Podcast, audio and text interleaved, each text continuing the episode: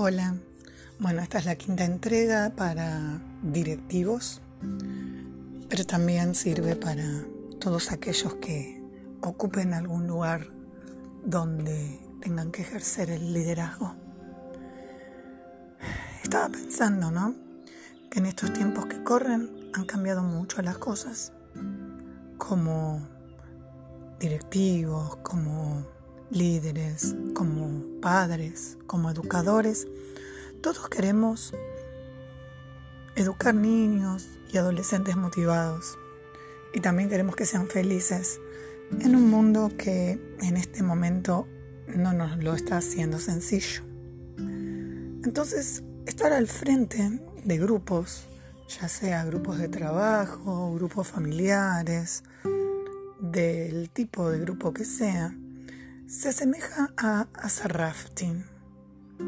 Debemos acompañar a la gente eh, en la corriente, aprendiendo a esquivar piedras o remolinos. ¿Qué preguntas te haces sobre tu capacidad para hacerlo?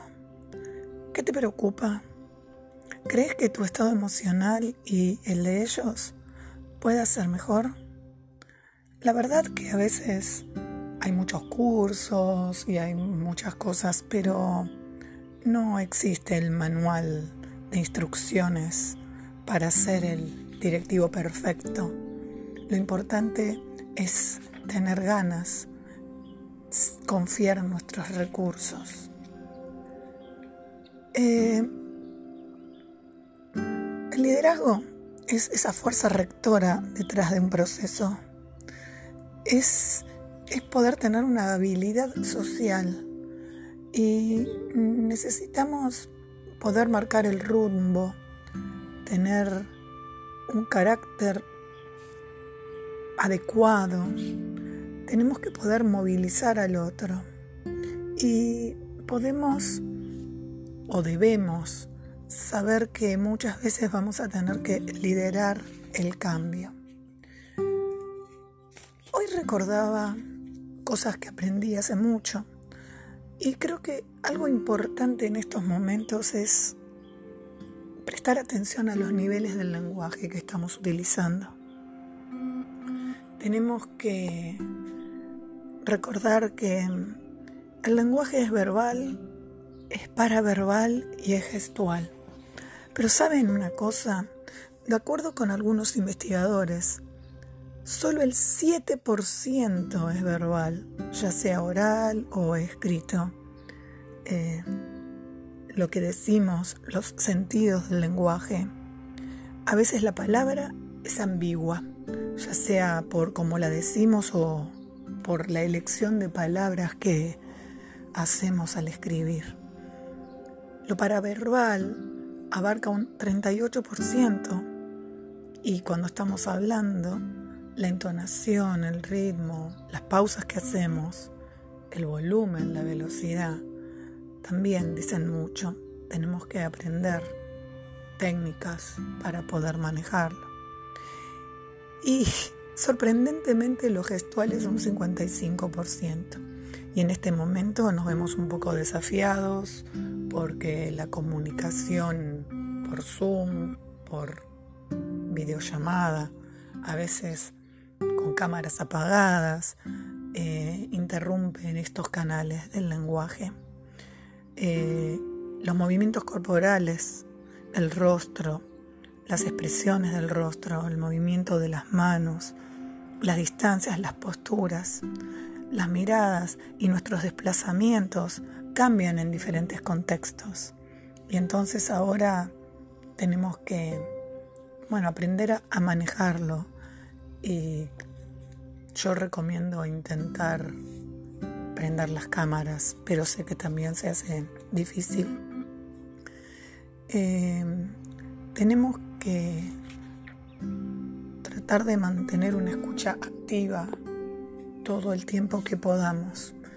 Eh, evitar las interferencias, más allá de los ruidos, los obstáculos que pueda haber en los canales, en, en la comunicación digital, eh, tenemos que adaptarnos a poder escuchar Y algo que siempre estuve de acuerdo es que hay que construir puentes. Y los puentes se construyen con mensajes completos y claros. Tenemos que reducir la ambigüedad semántica y facilitar la comunicación.